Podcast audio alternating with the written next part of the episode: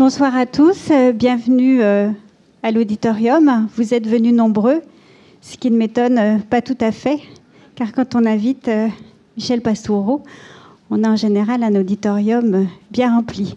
Et nous avons en plus la chance ce soir d'avoir avec nous Katia Poletti et Marina Ducret, deux des quatre commissaires de l'exposition Valoton. Et je vais pouvoir passer le micro à Katia Poletti qui va vous expliquer pourquoi elle a choisi d'inviter Michel Pastoureau ce soir. Merci beaucoup.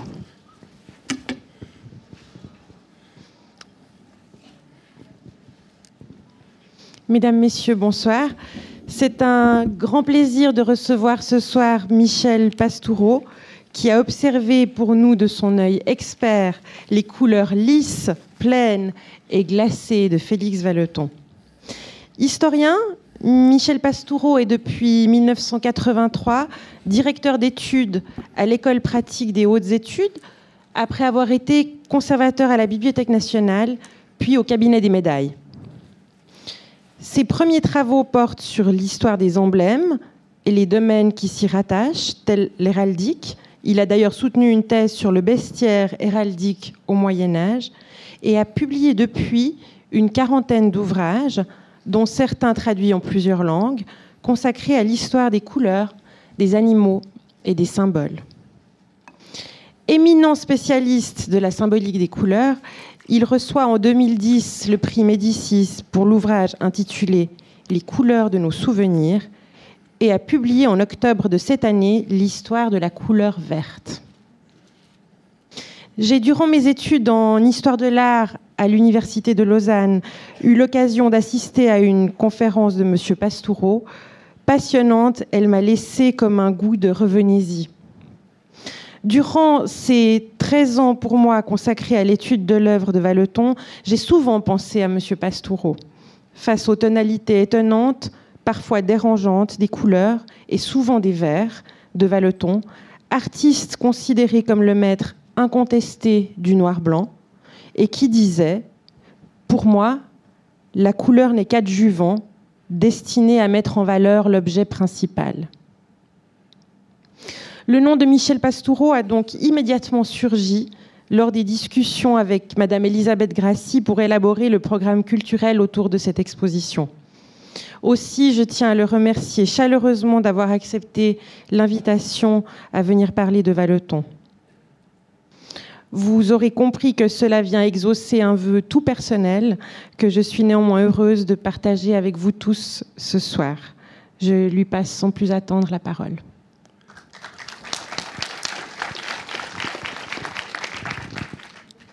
Merci à beaucoup pour cette présentation. Merci à tous d'être venus nombreux pour entendre parler des couleurs de Félix Vallotton. Vous avez pris un peu un risque parce que je, ne suis pas du tout spécialiste de Vallotton. Je ne suis même pas historien de l'art. Je suis un simple historien qui travaille sur l'histoire des couleurs et pour qui euh, les peintres, comme les teinturiers d'ailleurs, euh, apportent beaucoup d'informations. Donc c'est en non spécialiste que je parle ce soir. Il est évident qu'un spécialiste de Vallotton assis à cette même place et parlant du même sujet euh, tiendrait sans doute des propos parfois assez différents des miens, peut-être plus précis, plus exacts. Je vous demande pardon pour euh, la qualité des projections que je vais faire. Euh, il y a deux raisons. D'une part, je suis un médiocre fabricant de PowerPoint, mais surtout, et en soi c'est un document, la peinture de Vallotton est presque infotographiable. Il y a des peintres comme ça qu'on a du mal à photographier, c'est d'ailleurs intéressant pour l'historien de la peinture euh, de faire le tri entre ceux qui sont euh, difficiles à photographier, ceux impossibles à photographier, ceux où on arrive à obtenir des résultats un peu satisfaisants. Euh, il y en a à chaque époque. ça n'est pas un problème de peinture ancienne, peinture moderne à l'époque moderne. Mondrian est infotographiable parce qu'il travaille les blancs d'une manière extrêmement subtile que la photo ne peut pas rendre. Euh, Clé, en revanche, euh, est assez facile à photographier, Picasso aussi. Dans la peinture ancienne, euh, Vermeer est infotographiable. Qui, qui n'a jamais vu un Vermeer en vrai ne peut pas apprécier le, génie absolu de, de, Vermeer. Mais en revanche, parmi les grands coloristes, Poussin est assez facile à photographier, Rubens également, contrairement à ce qu'on pourrait croire, et même euh, euh, Raphaël est un peintre assez facile à photographier. Donc tout cela fait partie euh, des documents que nous apportent les enquêtes les plus récentes sur l'histoire de la peinture. Les peintres difficiles à photographier, ce sont ceux qui jouent énormément sur l'opposition entre le mat et le brillant, entre le lisse et le rugueux, même entre le tendre et le dur, euh, ça crée du sens dans leur tableau par la couleur. Euh, est-ce qu'elle est mate, est-ce qu'elle est brillante Et évidemment, euh, sur le papier photographique, sur le papier couché d'un livre ou d'un magazine, sur l'écran d'un ordinateur et sur l'écran où on fait des projections, tout cela est complètement trahi, tout cela brille, les couleurs mates disparaissent. Or, chez Valoton, c'est important, l'opposition entre couleurs mates et couleurs brillantes, c'est même très très important. Je voudrais vous montrer quelques, exemples. La Chambre rouge, 1898. Quand on voit le tableau euh, dans sa réalité, on distingue au moins huit nuances de rouge que l'appareil photographique n'arrive pas à bien distinguer et que la projection trahit encore plus. Et quand le PowerPoint a été fait par Michel Pastoureau, euh, c'est accentué encore. La chasse de Suzanne, 1922. Le chapeau est vert, verdâtre.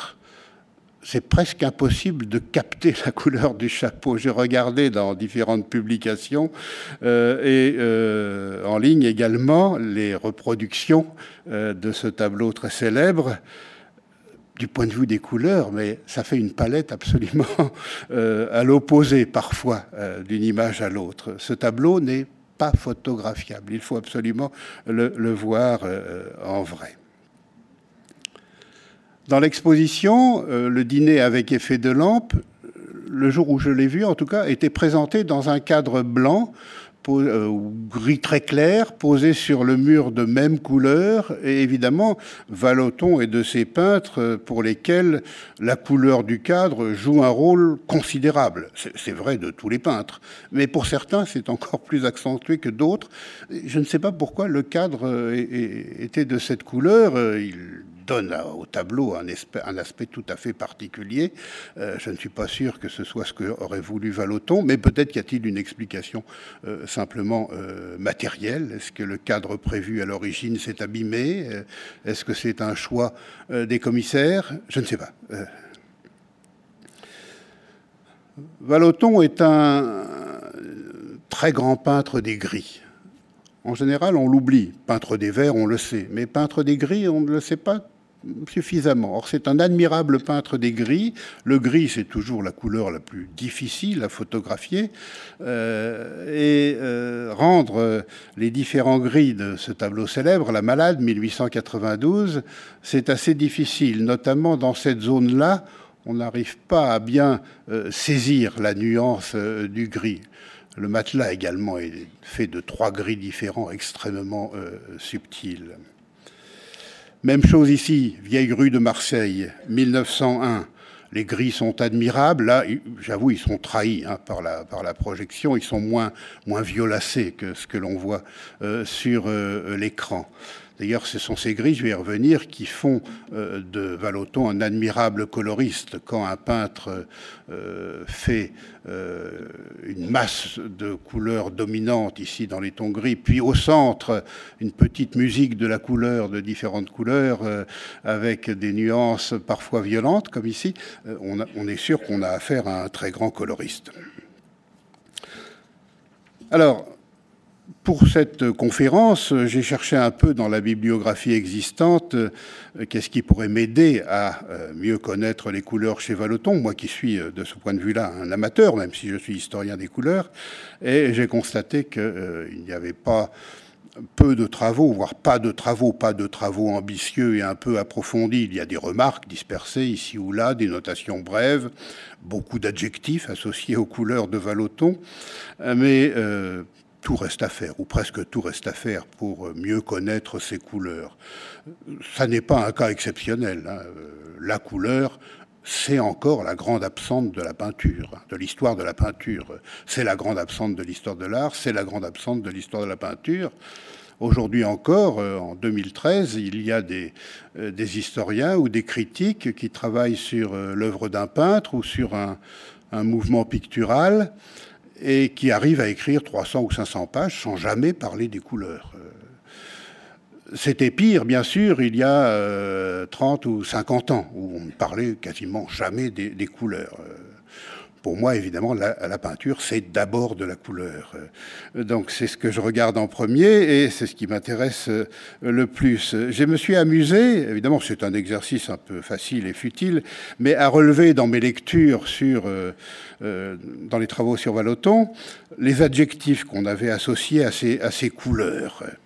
Alors elles sont lisses, froides, glacées, retenues, mystérieuses, étranges, protestante, calviniste, funèbre, éteinte, ça un peu étonnant, libre, audacieuse, moderne, vive, violente, acide, crue, tranchée, et puis arbitraire, irréelle, décalée, complexe, profonde, poétique, raffinée, sophistiquée et même érotique.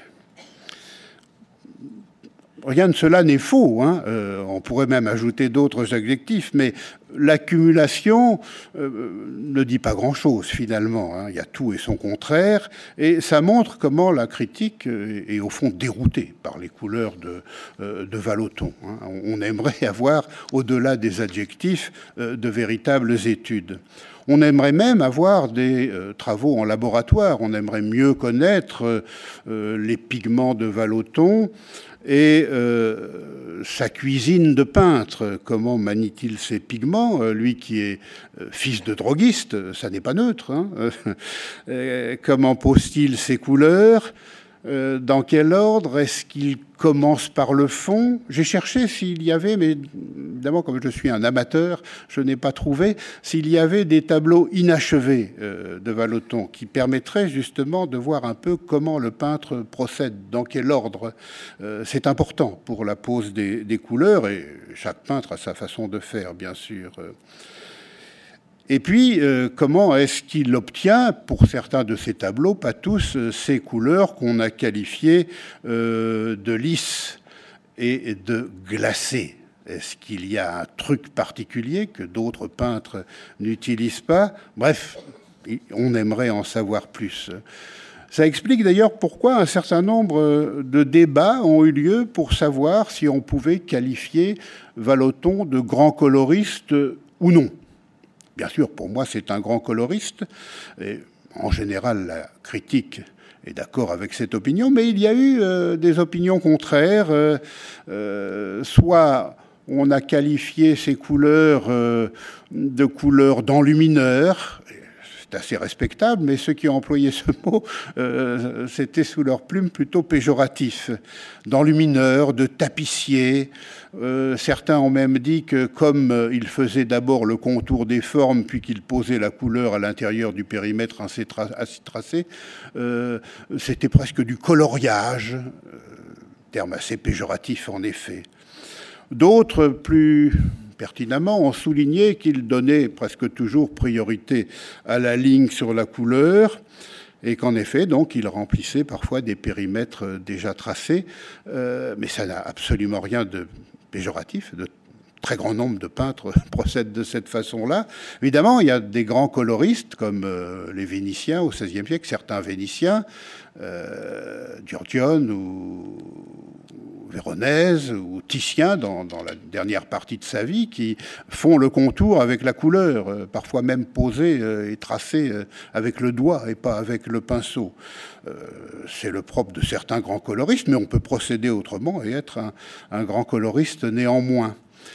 Quelques critiques ont insisté sur comment Valoton était souvent un peintre du contour. le tableau qu'on voit à l'écran prouve exactement le contraire. D'autres, euh, s'attachant au fait qu'il est toujours préféré Ingres à Delacroix, en ont fait un admirateur du dessin. et l'ont accusé même d'excès d'ingrisme. On rencontre là d'ailleurs, une fois encore, les vieux débats opposant le dessin et le coloris hein, qui apparaissent vers la fin du XVe siècle et qui traversent toute l'histoire de la peinture, presque jusqu'à notre époque, euh, priorité au dessin ou priorité au coloris. Et il y a encore et toujours euh, euh, ces ennemis de la couleur ou ceux qui pensent que la couleur c'est secondaire. voilà, donc s'ils aiment Vallotton, ils vont en faire un peintre du contour et de la ligne. Et puis d'autres critiques, à juste titre, ont souligné que euh, est un admirable graveur et qu'il transpose parfois euh, dans sa peinture des procédés de graveur. C'est pas un reproche qu'on a à lui faire, ne peut pas en être autrement.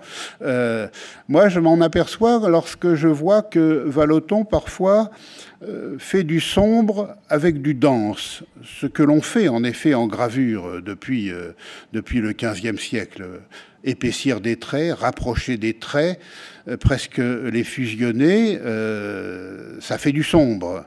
En peinture, euh, c'est plus rare. on peut faire du très dense. Il y a des blancs très très denses, très très saturés, ou des jaunes très très saturés, qui ne sont pas sombres pour autant. Les paramètres ne sont pas les mêmes.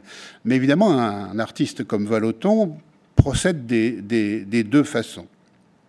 En tout cas, il y a des critiques jusqu'à des dates récentes qui pensent que Vallotton est un admirable graveur, mais un peintre qui n'est pas un peintre de euh, premier plan, et en tout cas pas un grand coloriste. Je suis d'un avis tout à fait contraire, bien sûr. Euh, ce qui montre d'ailleurs que la couleur, euh, souvent, a de l'importance chez lui. Ce sont les titres donnés à ses tableaux. On aimerait d'ailleurs faire le tri entre les titres qui viennent de lui-même, qu'on a recueillis parfois dans ses carnets, et puis des titres euh, qu'on a créés parce que les titres d'origine étaient inconnus ou n'existaient pas. Mais en tout cas, les termes de couleur sont abondants. et on le sent pour le peintre, ça sert à classer aussi euh, un certain nombre euh, d'œuvres, euh, soit chronologiquement, soit thématiquement. Il faut souligner également que Vallotton a peint pendant une durée assez longue, une quarantaine d'années et même un peu plus, donc bien sûr il faut périodiser pour tous les peintres qui peignent pendant une durée assez longue, c'est indispensable. Et la palette évolue, bien sûr. Euh, l'horizon 1880, ce n'est pas l'horizon 1920 euh, pour Vallotton. Mais euh, en historien, je voudrais insister sur une mutation considérable qui se produit pendant la vie et la carrière de peintre de Vallotton et qui concerne tous les artistes de sa génération. L'apparition de l'éclairage électrique. Et ça, ça change beaucoup de choses pour tous les artistes. On, devrait le savoir, on devrait s'en souvenir, mais, personne n'y fait attention, personne n'y pense. Je vous donne un exemple. En 2004, euh, certains de mes collègues au Louvre, des amis pour la plupart, avaient organisé une exposition qui était la commémoration d'une autre exposition qui avait eu lieu 100 ans plus tôt, les primitifs français 1904. Donc on a commémoré, on a fait le centenaire en 2004 les primitifs français, 1904, et l'exposition, qui était très grande, un peu nationaliste, avait lieu à la fois au Louvre et à la Bibliothèque nationale. Et euh, faussement naïf, j'ai demandé à mes collègues, mais est-ce qu'en 1904, les salles du Louvre et de la Bibliothèque nationale, ouvertes aux visiteurs de l'exposition, étaient déjà éclairées à la lumière électrique ou est-ce que c'était encore des éclairages au gaz, à l'essence, etc. Personne n'a pu me répondre personne n'avait pensé à ça. c'est absolument essentiel pour euh, regarder les œuvres d'art, et notamment euh, dans la peinture, euh, les, couleurs. Les éclairages anciens sont des éclairages qui sont à partir de flammes, donc des lumières qui bougent et qui font bouger les formes et les couleurs. Le courant électrique, lui, il est relativement statique. Donc il y a déjà une grande différence de sensibilité hein, entre le, statique et le dynamique. Et puis, quels que soient les éclairages anciens, avec des flammes, hein, et ça remonte très très haut, euh, la torche, la chandelle, la lampe à huile, la bougie, le cierge, plus tard donc euh, des lampes avec du gaz, avec de l'électricité, avec du pétrole, euh, avec de l'essence, avec du pétrole on ne peut pas éclairer de manière uniforme une grande surface. Donc dès que le panneau est un peu grand, il y a toujours des zones qui sont dans l'ombre et d'autres qui sont bien éclairées. Nous, avec nos spots aujourd'hui, euh, bien sûr, on n'a aucune difficulté pour éclairer de la même manière une très grande surface. Mais ça, on ne sait le faire que depuis euh, l'apparition de l'électricité, de la lumière électrique. Euh, et encore, même, il faut attendre un petit peu pour être performant. Donc nous devons absolument nous souvenir, quand nous visitons un musée, quand nous visitons une exposition, comme l'exposition Valoton, que euh, nous ne pouvons absolument pas voir, en tout cas pour les parties anciennes concernant l'exposition Valoton, comme le voyait le peintre lui-même et comme ont vu euh, ses, premiers publics. Nous, le savons, mais nous, nous l'oublions. Donc dans la carrière de Valoton, il y a cette rupture importante qui est euh, l'apparition de l'éclairage électrique. Euh, je ne sais pas ce qu'il faut en faire, je ne sais pas comment il faut le dater euh, par rapport à ses pratiques d'atelier et ses premières expositions, mais en tout cas, il faut penser qu'il y a une rupture. Pour ce qui est de la palette et par rapport à ce que je connais, moi, je verrais la rupture de, palette un peu avant la Première Guerre mondiale, dans les années après 1905, autour de 1910 peut-être.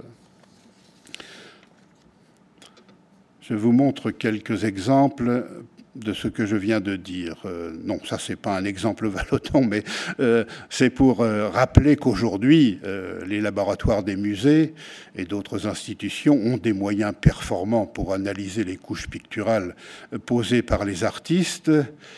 Quand j'étais étudiant, les analyses n'étaient que chimiques. On faisait des micro-prélèvements et on se livrait à une analyse chimique pour identifier les pigments. Aujourd'hui, on fait aussi des analyses de type physique on fait tomber une lumière sur la couche colorée et on observe comment euh, cette lumière se comporte et on en tire un certain nombre de conclusions. Puis il y a même d'autres méthodes d'activation neutronique, etc. Je ne peux pas en dire beaucoup plus, mais je sais donc qu'on euh, peut faire des choses intéressantes et il faut souhaiter que tout cela se multiplie. La difficulté est plus grande avec les peintres euh, modernes et contemporains qu'avec la peinture ancienne parce que les mélanges sont plus nombreux, les charges sont plus nombreuses et les problèmes sont euh, plus complexes. Mais on aimerait avoir pour Valoton, naturellement, euh, davantage euh, d'analyses en, laboratoire de ces pigments. Faute d'analyses nombreuses, il faut se contenter de ce que lui-même nous livre, notamment dans ses fameux petits carnets relevés de ses tableaux, carnets de croquis, on en a conservé un certain nombre, avec parfois des notations intéressantes.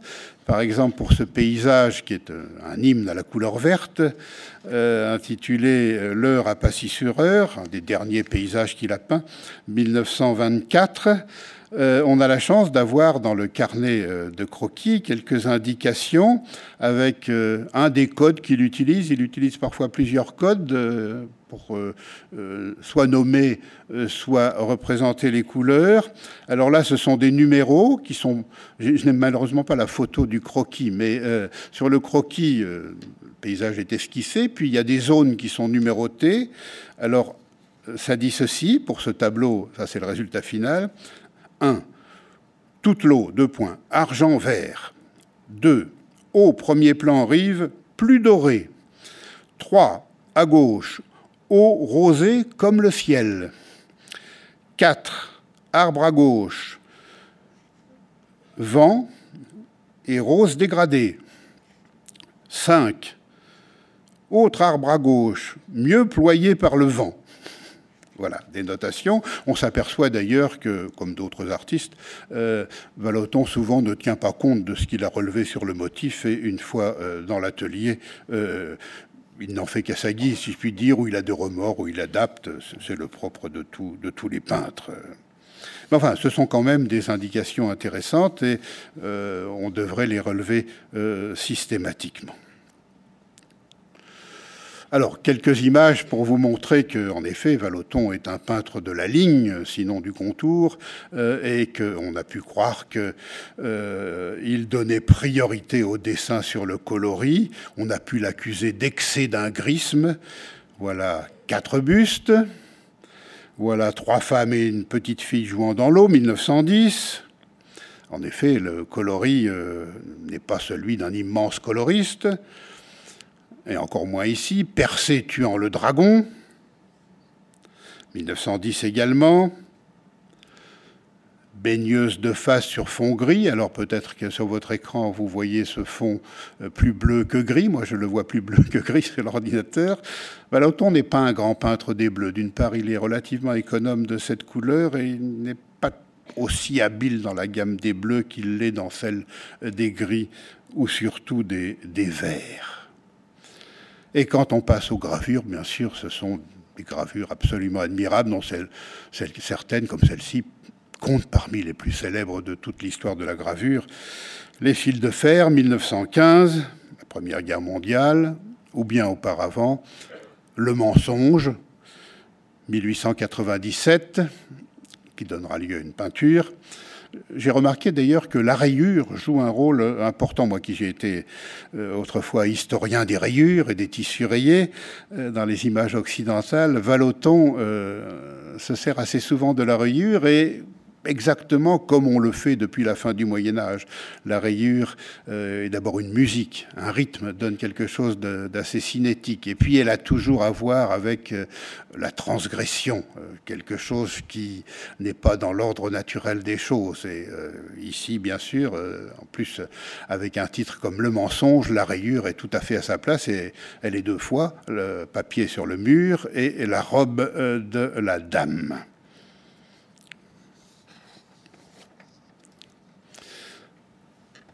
Ce qui me fait dire que Vallotton est un très grand coloriste, euh, c'est d'une part qu'il manie extrêmement bien telle ou telle couleur euh, dans toutes ses nuances, mais comme je le disais tout à l'heure, cette façon qu'il a de créer une petite musique chromatique dans des ensembles apparemment monochromes ou presque monochromes. Euh, voici Le Pont Neuf, 1901 c'est un tableau que j'aime énormément. C'est presque mon tableau préféré euh, chez, Vallotton. Euh, mais c'est vrai que j'ai un goût immodéré pour les gris. Euh, sur la plage, on n'est plus dans la gamme des gris, mais il y a ces trois couleurs vives au centre du tableau avec ce léger écho du nuage bleu. ça, c'est le propre d'un grand coloriste. Les peintres qui ne sont pas coloristes peu coloristes ne, savent pas faire euh, ce type euh, d'effet, euh, même à la fin du 19e siècle. Là, on est 1899 et on est dans la période très coloriste, si je puis dire, de Vallotton, les dernières années du 19e siècle et les toutes premières du 20e. Le bon marché, la partie droite de, l'ensemble, 1898, ce jeu de couleurs vives, là on sent bien que euh, la musique euh, des couleurs est devenue presque un amusement pour, euh, pour mais très séduisant pour le spectateur ou bien la fameuse scène de rue à Paris l'année précédente, 1897, avec euh, ces jeux de, noir, blanc, beige, et puis ces, touches de couleurs extrêmement vives, disposées euh, non pas au centre, mais à la périphérie, euh, très très subtil comme, comme procédé. Femme fouillant dans un placard, 1901, c'est un peu le même type de construction avec euh, la musique des couleurs au centre et puis euh, ces, grandes taches sombres, presque noires, euh, à la fois pour la femme vue de dos et pour les portes du placard et le reste. c'est une palette donc qui l'occupe assez longtemps, mais évidemment à la fin de sa vie, en tout cas après la Première Guerre mondiale, on passe à tout à fait autre chose. Voilà, Andromède, 1918, on a du mal à croire que c'est la palette du même peintre. Et euh, il n'y a pas 50 ans entre les deux, il y a seulement 17 ans par rapport au tableau précédent. Hein. C'est le même peintre. C'est ça qui est déroutant chez, chez, chez, chez Vallotton. Andromède exposé qui a tant percé, qui va venir la sauver. Alors, donc, euh, deux, remarques déjà. Une troisième remarque pour souligner combien Vallotton est un peintre qui s'affranchit de toutes les théories savantes. Il est actif, surtout au début de sa carrière, dans une période où la science a une influence immense sur la création artistique et où certains peintres euh, sont presque esclaves du euh, scientisme ambiant. Et respecte à la lettre scrupuleusement un certain nombre de théories de chimistes ou de physiciens, théories présentées comme des vérités de la couleur absolument intranscriptibles. ça, prend des formes très simples, par exemple la, loi euh, qui oppose des couleurs primaires et des couleurs complémentaires, rouge, bleu, jaune primaire, vert, violet, orangé complémentaire. C'est une théorie qui émerge dans le milieu des peintres, il faut le reconnaître, au XVIIe siècle, qui devient une vérité de chimiste euh, un peu plus tard, fin XVIIIe siècle, puis une vérité de physicien encore un peu plus tard, et qui, est triomphante dans la seconde moitié euh, du XIXe siècle alors que euh, c'est une pure convention et qu'elle euh, a le tort de ne pas s'emboîter avec les pratiques sociales et culturelles de la couleur où euh, le rouge, le bleu, le jaune et le vert sont sur le même plan. là, dans cette théorie des primaires et des complémentaires, le vert descend d'un cran dans la généalogie des couleurs et se met sur le même plan que l'oranger et le violet, ce qui quand on réfléchit et quand on est historien, c'est extravagant par rapport à toutes les pratiques antérieures de, la couleur. Mais surtout, les hommes de l'art euh, ont une admiration sans borne pour euh, ce très grand savant, ce très grand homme de science qu'est Michel Eugène Chevreul, chimiste polyvalent qui s'intéresse à tout et qui a écrit en 1839 un énorme ouvrage, très difficile à lire, de la loi du contraste simultané, où il énonce un certain nombre de principes et euh, de lois, notamment que euh, deux couleurs l'une primaire, l'autre sa complémentaire, quand on les juxtapose, se renforcent l'une l'autre voyez l'usage que peuvent en faire les peintres. Euh, le vert étant la complémentaire du rouge, je juxtapose du rouge et du vert. Euh, le violet étant la complémentaire euh, du jaune, je juxtapose du jaune et du violet, et ainsi de suite, jusqu'à jusqu'à la nausée. Également, la loi issue de Chevreul du mélange optique on ne pose plus euh, de vert sur la toile, mais euh, des points jaunes et des points bleus, et à force d'être rapprochés, ils vont fusionner dans l'œil du spectateur, donc le vert n'est plus sur la toile, il se forme dans l'œil ou dans le couple œil-cerveau, euh, et ainsi de suite. Donc ce sont des théories de scientifiques qui ont une influence considérable sur, sur les peintres. On est d'ailleurs conduit à s'interroger qui a lu Chevreul, qui n'a pas lu Chevreul euh, chez les peintres entre 1850 euh, et 1930. Euh, souvent d'ailleurs, ils ne lisent pas Chevreul directement, c'est beaucoup trop compliqué, mais les abrégés qui en ont été donnés, notamment un abrégé maintes fois réimprimé de Charles Blanc, Grammaire des arts du dessin, première édition 1867, maintes fois réimprimée, avec un chapitre long sur ces problèmes de euh, loi de la couleur. Ce qui est intéressant, c'est que Vallotton est complètement étranger à tout cela. Ça ne l'intéresse pas, alors que les impressionnistes, les post-impressionnistes, les divisionnistes, les pointillistes, sont complètement soumis à ces règles, même des peintres qu'on pourrait penser très libres. Un peintre comme Van Gogh, euh, consciemment ou inconsciemment, obéit à euh, ces lois euh, scientifiques. On imagine Van Gogh totalement libertaire, écrivant à son frère Théo Quand j'ai pas de rouge, je mets du bleu, quand j'ai pas, etc. D'abord, Van Gogh est un grand fabulateur, et ensuite, comme les autres, il respecte tous tous ces principes. Ce qui est étranger à Voloton également, euh, c'est se transformer en théoricien. Non, ça, ça ne le concerne pas non plus. Hein. Il y a des artistes qui se sont faits théoriciens et des grands peintres, parfois de très grands peintres. Je pense à ceux euh, du Bauhaus, que j'admire beaucoup. Mais je dois reconnaître que les théories du Bauhaus sur la couleur euh, sont extrêmement datées et ont beaucoup vieilli. Par exemple, quand Kandinsky, dans son livre célèbre Du spirituel dans l'art, 1911, euh, dégage des lois sur euh, le pouvoir émotif des couleurs, euh, les résonances sur le spectateur, les effets psychologiques et physiologiques, tout ce qu'il nous raconte, ça vaut pour Kandinsky lui-même, mais c'est tout. On ne peut pas généraliser, ni dans le temps, ni dans l'espace.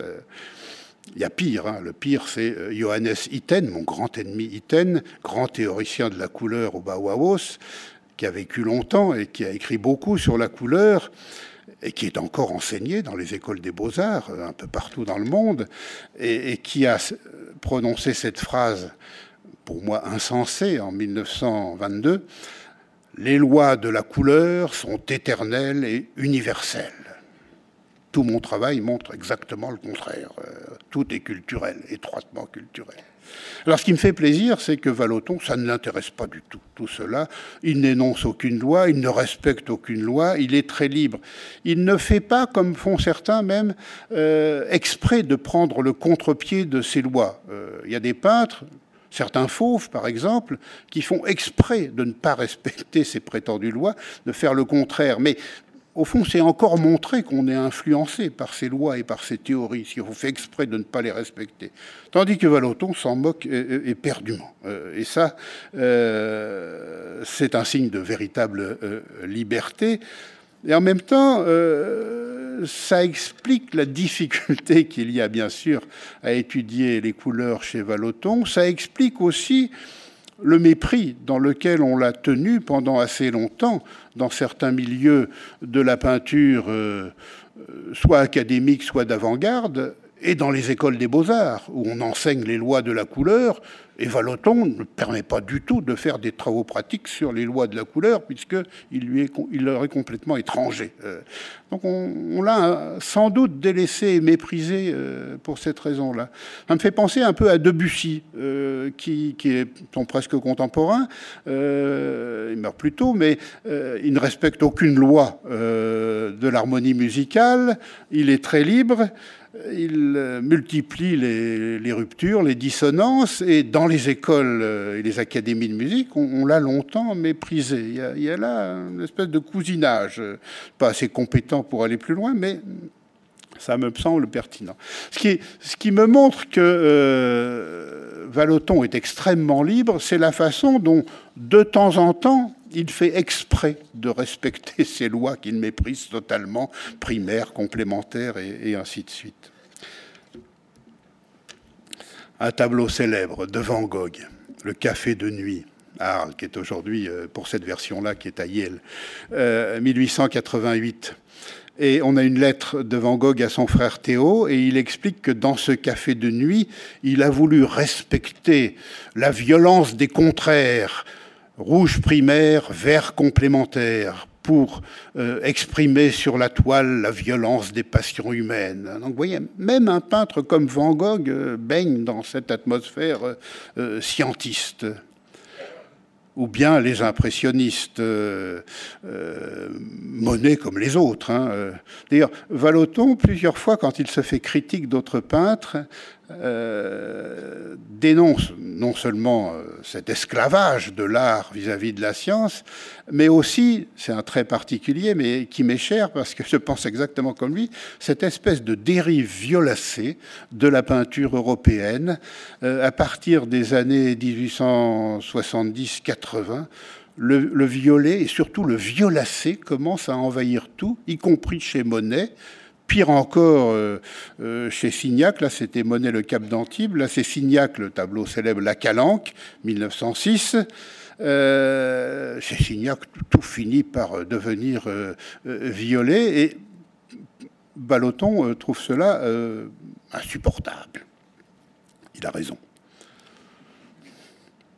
Kandinsky, je ne résiste pas au plaisir de vous montrer ce tableau de Kandinsky. Kandinsky a horreur de la couleur verte. Il l'a écrit plusieurs fois, et notamment dans Du spirituel dans, l'art, 1911.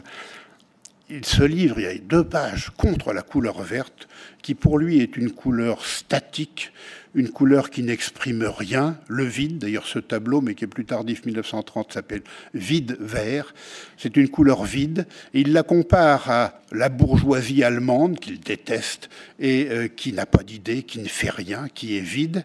Et puis, entraîné par son élan, il finit par comparer, c'est absolument extraordinaire, la couleur verte à une grosse vache qui passe son temps à ruminer je ne sais pas ce qui a pris à Kandinsky de, vomir ainsi la couleur verte, et surtout d'en faire une couleur statique, alors que toute l'histoire de la peinture montre que c'est une couleur dynamique, beaucoup trop dynamique, qu'on a du mal à calmer, qu'il faut stabiliser, elle est instable, la plupart des pigments verts sont instables, et ainsi de suite. En faire une couleur statique, c'est incompréhensible. Alors, Valoton, lui, à mon avis, s'amuse quand il met parfois en scène euh, du violet, qu'il n'aime pas, le chapeau violet, 1907, puis un violet euh, sursaturé. Euh, ou bien, là, euh, je crois que moi j'y vois de l'ironie, là, dans cette femme couchée, 1924, c'est un Valoton à la fin de sa vie. trois complémentaires associés, le violet, l'oranger et le vert, plus la couleur chair de la dame et le noir. Et pas de rouge, pas de bleu, pas de jaune. Je, crois que c'est de l'ironie. Je pense que d'ailleurs, à la liste des adjectifs que j'ai lu tout à l'heure, associé aux couleurs de Voloton, on pourrait ajouter assez fréquemment l'adjectif ironique. Là aussi, c'est l'affiche de, l'exposition, euh, il y a quelque chose de, à la fois d'amusé et presque d'ironique hein, dans la loge de théâtre, cette petite touche de blanc, ce gant blanc euh, que l'on voit au milieu du tableau, euh, c'est un clin d'œil fait au spectateur, c'est le peintre qui s'amuse. Ma quatrième remarque euh, concerne une couleur particulière. Je ne suis pas le premier à le dire, mais Valoton est vraiment un grand peintre des verts un très grand peintre des Verts. Et dans l'histoire de la peinture, ils ne sont pas nombreux, les grands peintres des Verts. Euh, évidemment, nous sommes victimes, aujourd'hui notre regard est victime de l'évolution des pigments. Et les pigments verts ont souvent euh, évolué, se sont transformés, se sont oxydés, ont beaucoup foncé, sont devenus marronasses, euh, notamment chez presque tous les maîtres d'Ancien Régime. Euh, les grands peintres des Verts, euh, on citerait les Vénitiens du XVIe siècle, bien sûr, surtout Giorgione, un peu véronaise, même si ce que nous appelons vers véronaise est beaucoup plus tardif que euh, la fin du XVIe siècle. On pourrait citer le, douanier Rousseau, qui est un très grand peintre des Verts. je ne sais pas si c'est un grand peintre, mais en tout cas c'est un grand peintre, un grand peintre des Verts. Ça n'est pas facile de peindre en vert. En tout cas, ça ne l'a pas été pendant longtemps, d'autant que il faut attendre des dates récentes pour que les peintres, comme les teinturiers, mélangent euh, du bleu et du jaune pour faire du vert. On commence à le faire à la fin du Moyen Âge, les enlumineurs avant les peintres sur panneau, mais les grands peintres ne le font que tardivement. Euh, au XVIIIe siècle, à Paris, euh, sous Louis XV, à l'Académie royale de peinture, un grand peintre comme Oudry, on est vers 1740, prend la parole et se scandalise que certains de ses collègues membre de l'Académie royale de peinture, mélange du bleu et du jaune pour faire du vert. Ça, lui semble indigne d'un grand peintre. Cela dit, euh, au fil des siècles, on a constamment des plaintes de peintres euh, vis-à-vis des pigments verts. Ils aimeraient disposer pour les verts de ce dont ils disposent pour les rouges et pour les bleus. Or, les pigments verts, sont trop chers, c'est le cas dans la peinture ancienne de la malachite, dans la peinture moderne euh, des verres de cobalt, très très chers. Soit ils sont peu couvrants, c'est le cas des terres vertes, et pire encore des, des verres végétaux. Soit ils sont instables, corrosifs, poisons, comme les verres de cuivre, ce que nous appelons le verre de gris, ou pire les verres à base d'arsenic, le verre de Schweinfurt par exemple. Bref, on a du mal à peindre en verre et on est d'autant plus admiratif euh, vis-à-vis des peintres qui maîtrisent les pigments euh, verts. Euh, ils sont peu nombreux. Valoton est du nombre. Non seulement il maîtrise assez bien les pigments verts, mais j'aimerais mieux les connaître, bien sûr. Est-ce qu'il use abondamment de ces verts outre-mer artificiels qu'on a mis au point en plusieurs étapes tout au long du XIXe siècle, qui coûtent beaucoup moins cher que les verts outre-mer, mais naturels, euh, comme les bleus naturels, ça coûte une fortune, mais on met au point des verres outre-mer artificiels à base de kaolin, de silice et de soude avec un peu de soufre. Euh, les impressionnistes en sont méfiés. Euh, Renoir, non. Valoton, apparemment, non.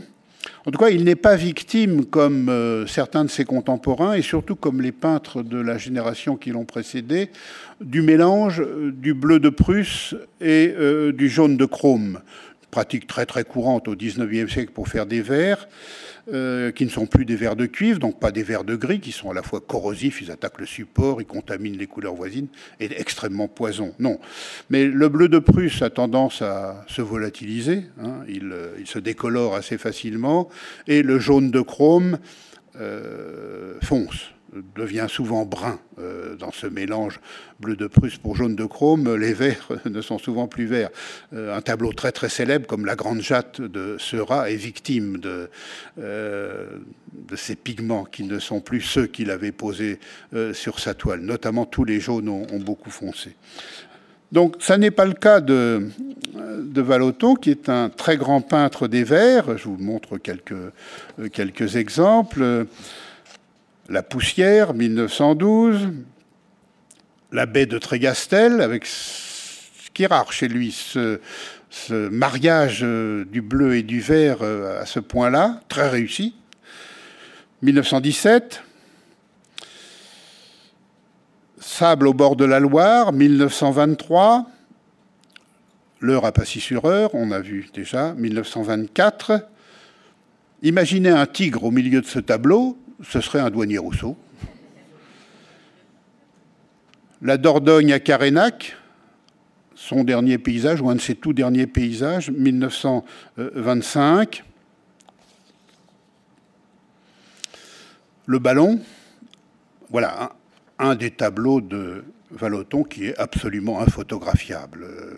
Ça donne toutes sortes de choses. Or, pour les verts, c'est extrêmement important parce qu'il y a une palette des verts des verts extrêmement subtils avec des noirs et des gris euh, qui fait tout le mystère de ce tableau, non seulement le mystère mais l'inquiétude. Hein, c'est un des tableaux les plus inquiétants de toute l'histoire de la peinture. Qu'est-ce qui va se passer? Hum. Mais on ne peut pas le photographier.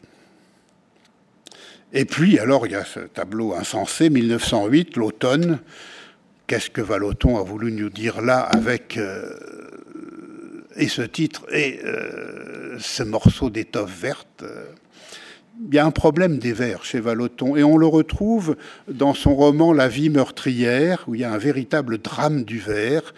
Le roman rédigé en 1907-1908 mais publié posthume après sa mort en 1927 euh, met en scène un, narrateur qui est fils de droguiste comme Vallotton, et qui se suicide jeune, vers 28 ans, si je me souviens bien, après avoir une vie totalement funeste, euh, où il a été cause malgré lui de drames et de catastrophes de toutes sortes, et il s'interroge sur sa propre responsabilité.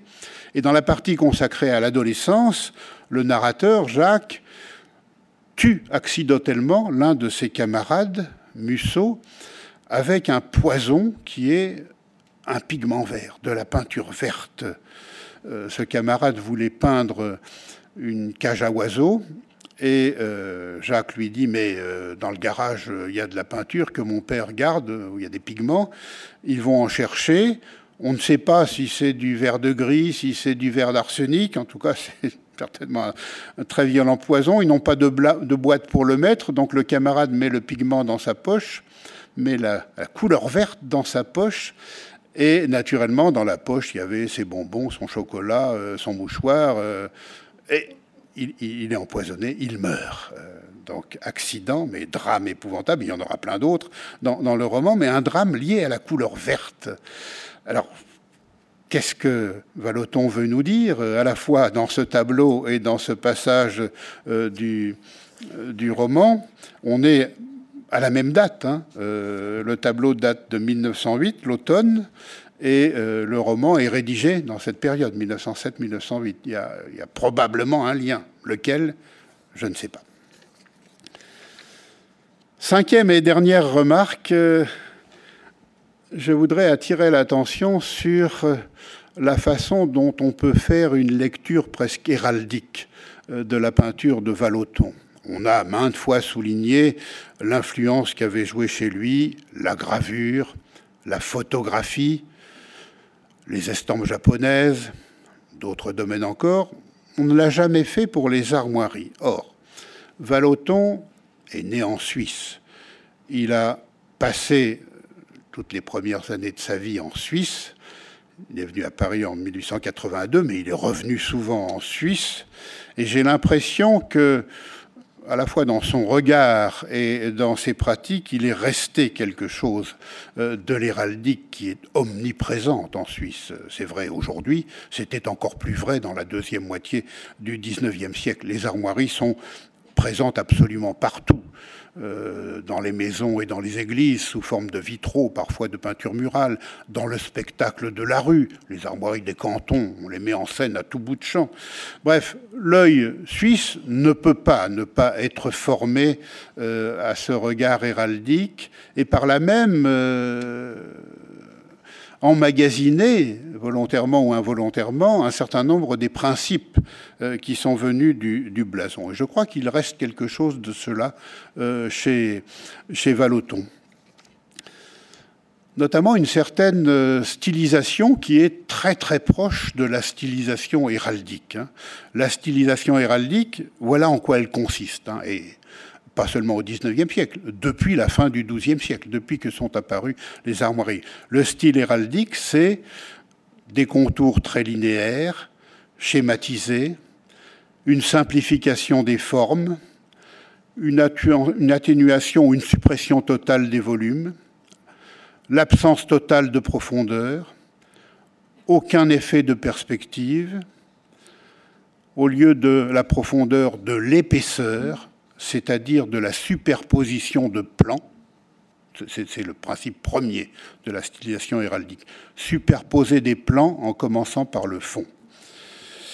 Aplatir toutes les figures, pratiquer des couleurs uniformes, posées en aplat, bien lisses, unies.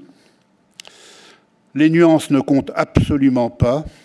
N'importe quoi peut être de n'importe quelle couleur à l'intérieur de l'armoirie sont des couleurs euh, abstraites, comme, euh, comme les couleurs du drapeau, par exemple. Hein, le, drapeau suisse, euh, il est rouge et blanc, il n'y a aucun texte constitutionnel qui précise la nuance du rouge.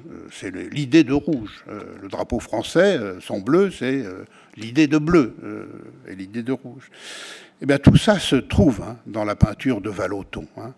Les contours linéaires, les formes simplifiées, les volumes aplatis, pas de profondeur ou peu de profondeur, priorité à l'épaisseur, superposition des plans, euh, des couleurs pratiquées en aplat, bien lisses, souvent unies, c'est exactement ça, et parfois employées violemment. En revanche, ce qu'il ne euh, respecte pas, mais c'est un peintre évidemment, il ne peut pas en être autrement, euh, c'est la règle d'emploi des couleurs héraldiques en matière de blason, il y a une règle qui est très contraignante. L'héraldique n'emploie que six couleurs le blanc, le jaune, euh, le rouge, le bleu, le noir et le vert. Et la règle qui existe dès l'origine veut que euh, on sépare ces couleurs en deux groupes. Dans le premier, le jaune et le blanc. Dans le second, le vert, le noir, le rouge, le bleu. Et on ne peut pas ni juxtaposer, ni superposer deux couleurs qui appartiennent au même groupe. Par exemple, euh, si le champ de l'armoirie est blanc, la figure qu'on va poser dessus, un lion, mettons, il pourra être rouge, il pourra être vert, il pourra être noir ou bleu. C'est l'autre groupe, mais il ne pourra pas être jaune. Inversement, si le champ est rouge, on pourra mettre un lion blanc ou un lion jaune, mais pas un lion vert, pas un lion bleu, pas un lion noir. C'est très contraignant en héraldique. Apparemment, Valoton ne respecte pas cette règle, mais elle est beaucoup trop contraignante pour quelqu'un qui est peintre, bien sûr. Cela dit, euh, il est possible de décrire euh, avec des termes de blason et selon la langue du blason, parfois même euh, très joliment, un certain nombre de tableaux de Valoton, soit pour telle ou telle partie ou détail, soit pour l'ensemble. Je vais m'y livrer dans, dans un instant. Voilà pour rappeler la présence des armoiries partout en Suisse. Euh, un vitrail déposé euh, aujourd'hui au musée euh, du vitrail suisse à Romont, mais qui vient d'une église près de Romont, à Palaisieux. Voici un best-seller, un facsimilé d'un manuscrit médiéval, le rôle d'armes dit de Zurich. L'original est conservé au musée national suisse. date du début du XIVe siècle. Et en 1860, on en a fait un facsimilé absolument superbe qui a été un best-seller et qu'on devait posséder dans presque toutes les familles suisses. Ici, un certain nombre de bannières codées selon les règles du, euh, du blason, bien sûr. Et je suis à peu près sûr que l'œil de Valoton, un jour, Valoton jeune, est tombé sur cette publication. Dans certains de ces tableaux, on, voit parfois des éléments héraldiques. Euh, ça n'est pas que du décor. Voilà, le bain à Étretat, 1899. De sable à deux jumelles d'argent posées en barre. Ici, palais effacé de gueule et d'argent. Encore la rayure, là c'est euh, la visite 1899, même date avec au sol ces rayures, hein, ce que ici l'héraldique appelle un palais, palais d'or et de gueule, ici un facé, facé euh, d'or et d'azur, ici un motif que l'héraldique appelle une face vivrée. On pourrait en trouver plein comme ça hein, dans, ces tableaux. Euh, notez ici d'ailleurs, je fais une parenthèse, euh, la présence de ces bleus et de ces bleus d'une intensité inouïe. Euh, Ce n'est pas fréquent chez, chez, Valoton. Alors là, un jeu sur les figures géométriques du blason, on pourrait toutes les décrire dans la langue de l'héraldique. Femme endormie, 1899, toujours la même date, hein, comme si à euh, cette période l'héraldique. Ici, euh, une tapisserie avec un décor ensemé, qui est typique euh, du décor héraldique. Et puis alors ici, un jeu de, euh, palais, de semés, d'écartelés, d'échiquetés, de pales, de bandes, de barres.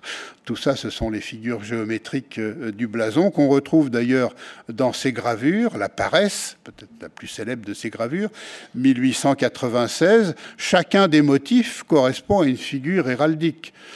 L'échiqueté ici, le losanger, le cartefeuille, de nouveau l'échiqueté, le vivret en jumelles, le dancher ployé, le besanté, le billetté, tout, pourrait y passer.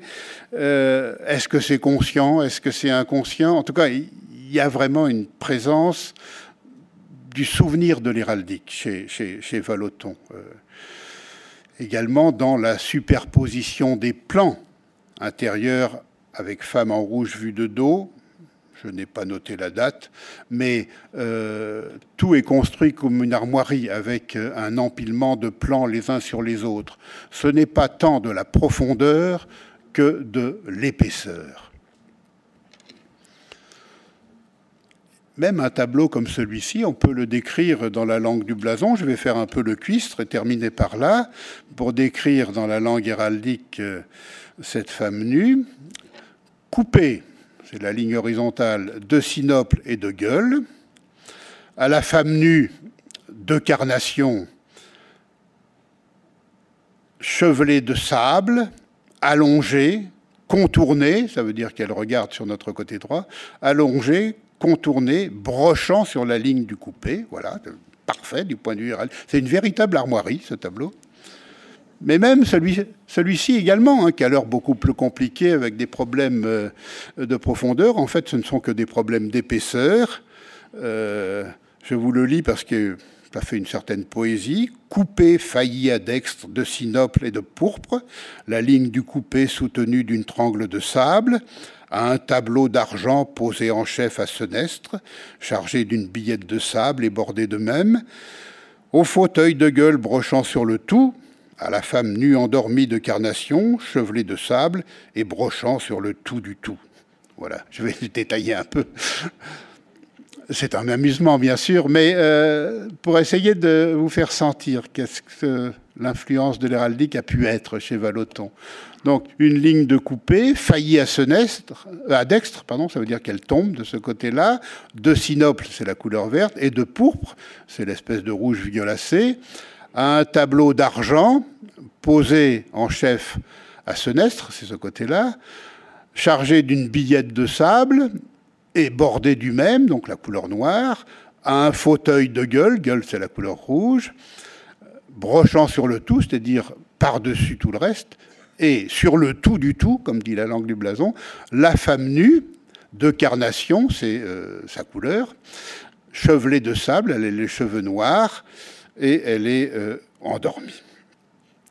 Voilà cet exercice euh, qui m'a amusé et ces quelques réflexions sur les couleurs chez Vallotton qui, naturellement, n'épuisent absolument pas tous les problèmes de la couleur, mais heureusement d'ailleurs que la couleur garde une partie de ces mystères et que les historiens et les historiens de l'art n'arrivent pas à tout étudier. Et chez Vallotton, elles sont encore plus difficiles à étudier que chez la plupart des autres peintres. Merci à tous.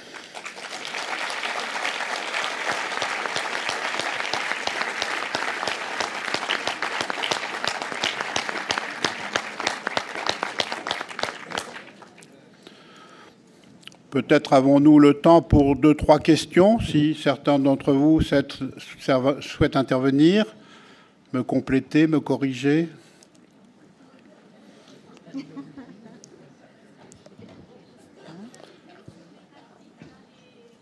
Parlez très fort. Qui veut, qui veut le micro? Ce que vous avez lu sur l'héraldique, enfin les, la description euh, héraldique des, tableaux, c'était, euh, ça venait d'où? C'était. Euh, oui, ça venait de moi, oui. Ah d'accord, d'accord. Ok.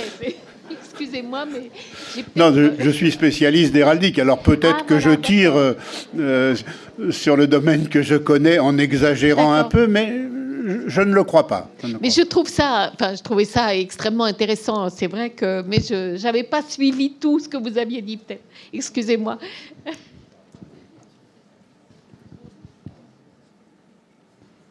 À qui la parole? À propos de l'éclairage électrique, est-ce que avant l'éclairage électrique, les musées n'étaient tout simplement pas éclairés ou simplement éclairés par la lumière du jour? Il me semble me souvenir dans mon enfance que certains musées de province n'étaient éclairés que par la verrière. Non. Euh, certaines salles, en effet, euh, avaient un éclairage zénital, et c'était la lumière du jour. Puis quand on n'était plus là, on fermait la salle parce qu'on ne voyait rien. Mais ce n'était pas le cas de toutes, les, salles, et notamment dans d'autres euh, parties de tel ou tel musée, on avait des éclairages produits par des flammes diverses et naturellement qui donnaient une vision des œuvres d'art qui n'avait aucun rapport avec ce que nous, nous pouvons voir aujourd'hui. D'ailleurs, d'une manière générale, il faut absolument euh, accepter, quand on est historien de l'art ou étudiant en histoire de l'art, que nous ne pouvons pas voir comme voyaient nos ancêtres. En outre, nous voyons souvent les objets, les œuvres d'art, les tableaux dans des musées, alors qu'ils ne sont pas faits pour ce type de lieu, de. Ils ont été conçus pour un endroit précis, qui était une église, qui était tel ou tel lieu, avec un éclairage qui venait comme ça et pas comme ça. Évidemment, en transportant l'œuvre au musée, on trahit complètement l'œuvre. Il ne peut pas en être autrement, et il faut être lucide. C'est vrai de beaucoup, beaucoup d'objets que nous regardons dans les musées ou dans les expositions, presque tous. Donc, une fois cela posé, ça n'empêche pas naturellement d'étudier ces, objets, mais euh, il faut avoir conscience hein, de ces grandes différences. Merci. Euh, s'il vous plaît, euh, en dehors de la, référence faite au vert dans son ouvrage, est-ce que son écriture traduit sa sensibilité au niveau de la peinture? Est-ce qu'elle est imagée? Comment vous l'avez trouvé en tant qu'écrivain? On élargit un petit peu le débat. Quand, il parle des couleurs euh, Dans son livre, le livre auquel vous vous êtes référé, est-ce qu'en dehors de, de, de, la référence au poison et au vert, est-ce que c'est -ce c'est imagé? Est-ce qu'on voit des couleurs dans son écriture? Ce qui m'a frappé, c'est le, côté brutal. Euh, euh, à traduire sur la toile, ça donnerait quelque chose d'encore plus expressionniste. La peinture de Vallotton est déjà parfois expressionniste, mais je, verrais quelque chose de, plus violent encore. Euh, ça peut être intéressant, en effet, comme exercice, chaque fois qu'on a des peintres qui sont aussi écrivains, euh, Fromentin, par exemple, qui est à la fois peintre, écrivain, très grand écrivain et, excellent critique d'art, critique de peinture ancienne, euh, de, faire le lien. On s'aperçoit que ça ne s'emboîte pas. Quand on a des, traités de peinture émanant de peintres eux-mêmes, on est frappé de la façon dont c'est le grand écart. Léonard de Vinci, par exemple, a laissé des tas de notes en vue d'un traité de peinture. On les a réunis, on a donné un peu abusivement euh, le nom de traité de peinture à cet ensemble. Ça n'a aucun rapport avec la peinture de Léonard de Vinci, vraiment aucun. Et c'est un cas fréquent quand on lit euh, euh, le journal de Delacroix, grand coloriste. là aussi, on est, frappé. Hein, Mais c'est vrai aussi des, jeunes plasticiens aujourd'hui, euh, entre ce qu'ils font et puis le discours qu'ils tiennent, même s'ils ne l'écrivent pas, euh, l'observateur neutre constate que on n'est pas, au même niveau dans le même monde. C'est vrai des jeunes plasticiens, c'est vrai des graphistes, c'est vrai des publicitaires. Euh, j'aurais été frappé du génie qu'ont certains publicitaires pour faire des créations absolument insensées où les couleurs euh, jouent euh, comme ça. Et puis quand on demande des explications, on est un peu déçu par les explications euh, et plus déçu encore quand on ouvre les manuels destinés aux publicitaires ou aux graphistes au chapitre couleurs où là on a une bouillie infâme qui jongle avec le temps, avec l'espace sur la symbolique des couleurs, alors que les créations, elles, sont à la fois admirables parfois et performantes surtout. Oui, je voulais vous demander les deux derniers tableaux que vous nous avez montrés mettent en scène le, rouge et sa complémentaire verte. Est-ce que c'est une vision ironique euh, Je pense que c'est une vision ironique et c'est une hérésie par rapport euh, aux règles du blason. Le vert et le rouge ne doivent pas se toucher, mais là il y a un petit peu de noir, vous voyez, mais ça ne fait rien. Le noir est dans le même groupe, donc il ne devrait pas y avoir Mais je pense que c'est une ironie, oui. Euh, et je, je suis sûr qu'il y a... pas dans celui de Van Gogh. Ah, pas dans celui de Van Gogh. Van Gogh est incapable de manier l'ironie. Euh, c'est l'anti-Valoton de ce point de vue-là.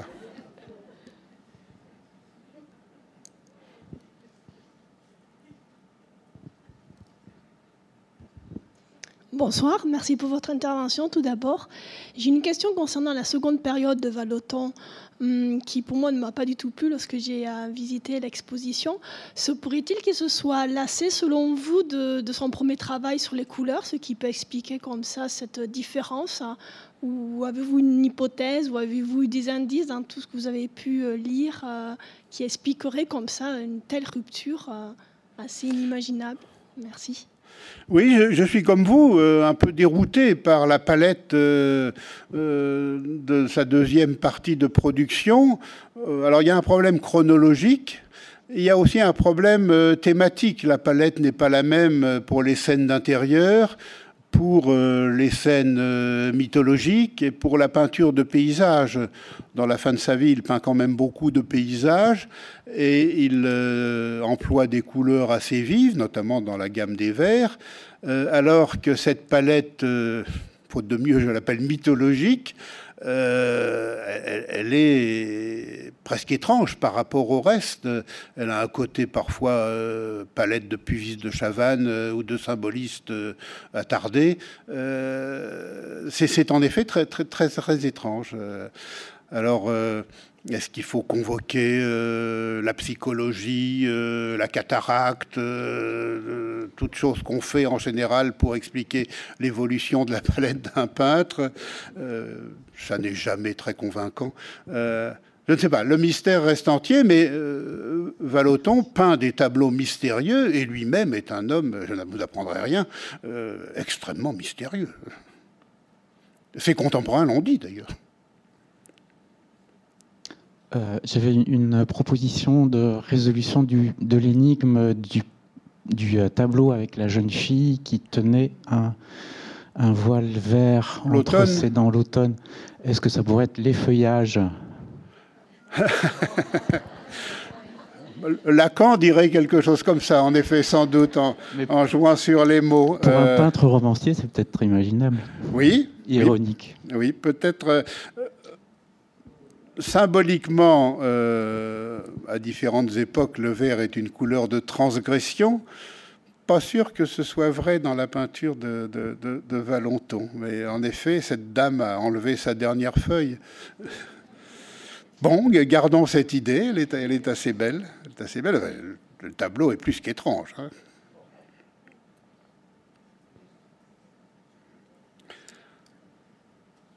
Bien, merci à tous. Euh, de m'avoir écouté. Et bonne fête à tout le monde. Merci beaucoup. Et je vous retrouve pour un dernier rendez-vous Valoton avant les vacances, vendredi midi, avec les étudiants de l'école de cinéma de Lausanne qui ont donc euh, tourné des courts-métrages à partir d'un tableau de Valoton. Donc vendredi 20 décembre à 12h ici même. Merci beaucoup.